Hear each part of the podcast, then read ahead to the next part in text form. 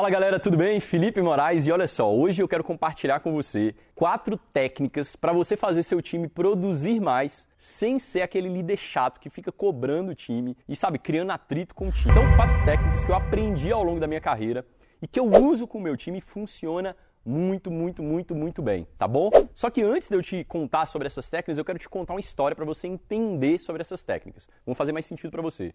Setembro de 2014, era duplo diamante na empresa que eu trabalho, e aí eu ganhei uma viagem, uma viagem internacional para ir para Punta Cana. Né? Fui eu, André, minha esposa. Essa era a terceira viagem, mas era a primeira, a terceira viagem que eu estava fazendo pelo negócio, mas era a primeira viagem internacional. Então, ela tinha um gostinho todo especial, né? Sabe aquele negócio de tirar passaporte, né? Viajar um voo bem mais longo, ir para um país que a comida é completamente diferente, a língua é diferente, então o idioma é diferente, uma cultura é diferente. Foi uma, uma experiência muito, muito, muito legal.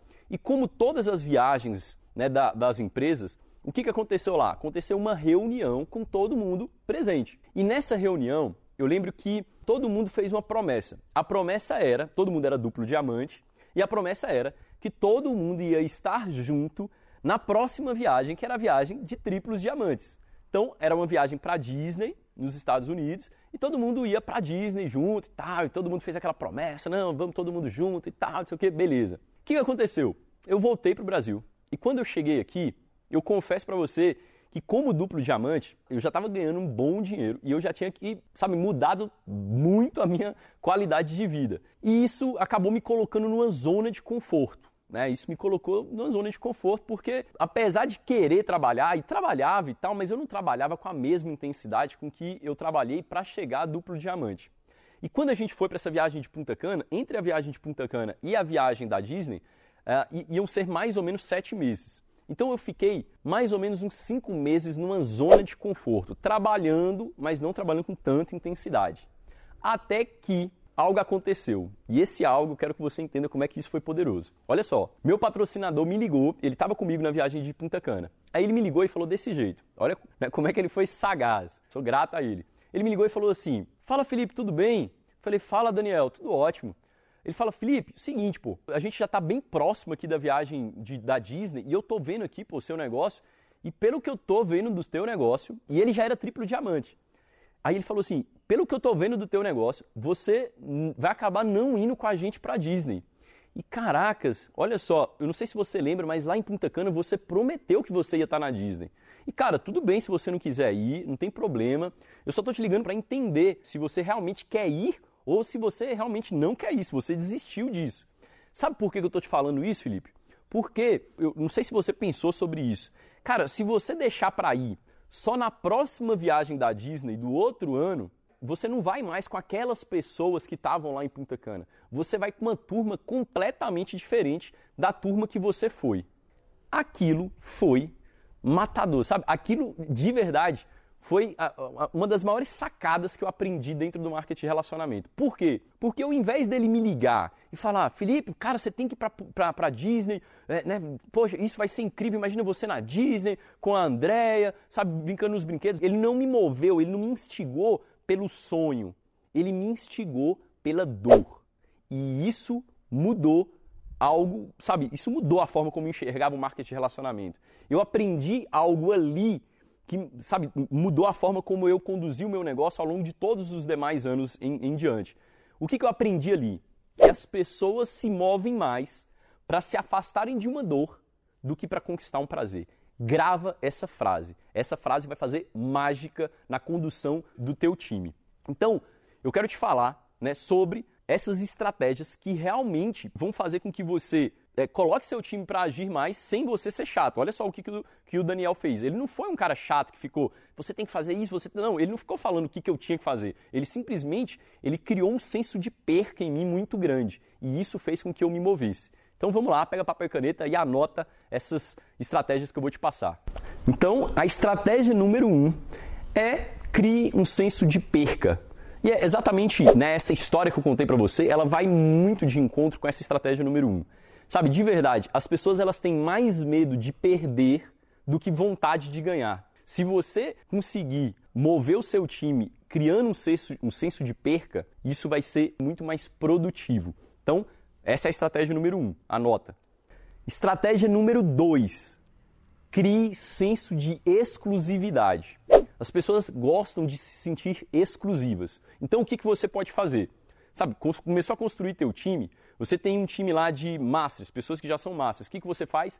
Cria um grupo no WhatsApp, por exemplo, só com os masters. Né? Por exemplo, ah, eu já sou um diamante. Então você já tem master, prata, ouro, uh, safira. O que, que você faz? Cria um grupo para cada um desses patamares. Eu sempre fiz isso. Eu faço isso até hoje. Só que hoje eu tenho um grupo com, só com diamantes, com diamantes elites e com duplos diamantes e acima no meu time. E aí o que, que eu faço? Quando um diamante ele bate elite, Aí eu coloco assim no grupo. Eu queria parabenizar o fulano e tal, porque né, eu queria que vocês me ajudassem a parabenizar, porque ele mudou ele, de, de PIN, ele foi pro Diamante Elite e eu vou ter que tirar ele desse grupo. E aí eu peço ele para gravar ainda um áudio de despedida no grupo dos diamantes. Falando, galera, foi bom demais estar aqui com vocês. Agora eu espero vocês no próximo grupo. Imagina a galera que fica ali no grupo dos diamantes. A galera, a galera fica louca, né? O pessoal sempre eles me mandam, Felipe, eu sou louco para você me remover desse grupo, porque né, eu, eu removo e incluo no outro grupo. Então, é uma estratégia que funciona muito essa ideia né, de criar exclusividade através de grupos de WhatsApp, por exemplo. Outra coisa que você pode fazer é criar, por exemplo, ah, um jantar para os VIP 600 ou um jantar para todo mundo que recrutou duas pessoas no mês ou um treinamento específico para quem fez isso, isso, isso e aquilo. Então, são coisinhas que acabam gerando né, um senso de exclusividade e isso é muito legal. VIP Day é algo que eu já fiz muito também. Então, né, um dia só para os VIP, né, para quem fez VIP 600. Então, cada empresa tem, né? Uma empresa é VIP 500, outra é VIP 1000, aí vai de cada empresa. Então, fica aí essa segunda estratégia. Terceira estratégia, reconhecimento. Eu aprendi que as pessoas, elas ficam e elas se movem nesse negócio por causa de resultado relacionamento e reconhecimento. Então você tem que reconhecer as pessoas do teu time.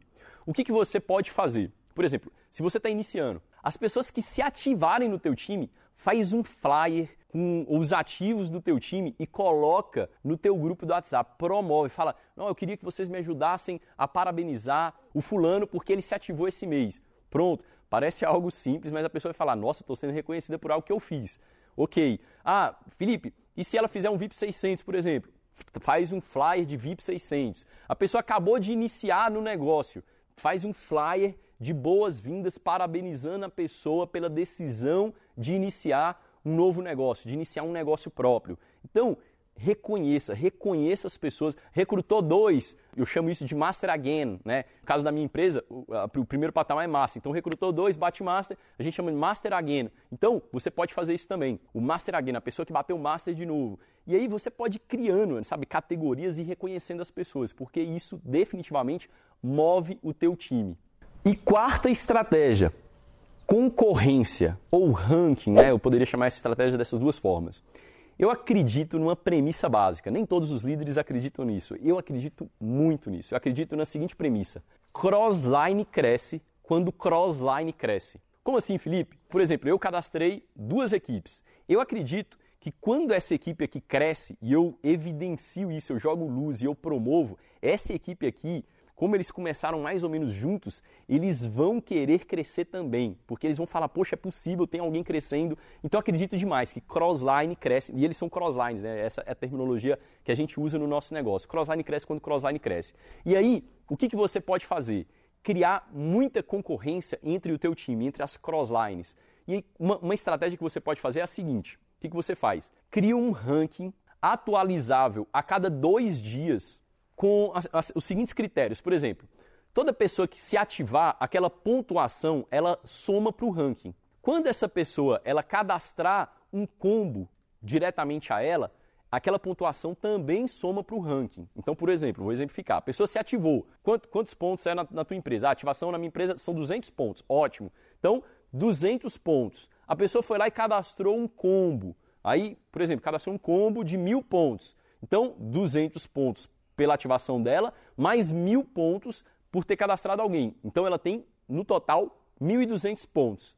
E aí você vai né, colocar lá que ela está com 1.200 pontos no ranking entre as pessoas do teu time. E aí se ela, por exemplo, cadastrar mais uma pessoa, ela ganha, né, ela cadastrou mais uma pessoa, mais mil pontos, aí ela vai para 2.200 pontos. Fez um VIP 600, fez 600 pontos pessoais, aumenta esse ranking, né, vai, vai aumentando esse ranking. Então, tudo que ela faz de pontuação pessoal e de cadastro vai aumentando nesse ranking. E outra ideia é que, por exemplo, você pode fazer se essa pessoa, ela cadastrou uma pessoa e ajudou essa pessoa a se tornar master, essa pontuação da equipe de master também somar para esse ranking. Eu gosto de fazer muito isso porque isso depende exclusivamente das ações da pessoa. Não fica refém de que, ah, é a pessoa que né, tem um time que mais está crescendo, porque às vezes não está dependendo das ações dela. O que está fazendo ela crescer são as ações do time. E aí, quando você limita a concorrência para ações pessoais, isso gera muita competição. Isso é muito positivo.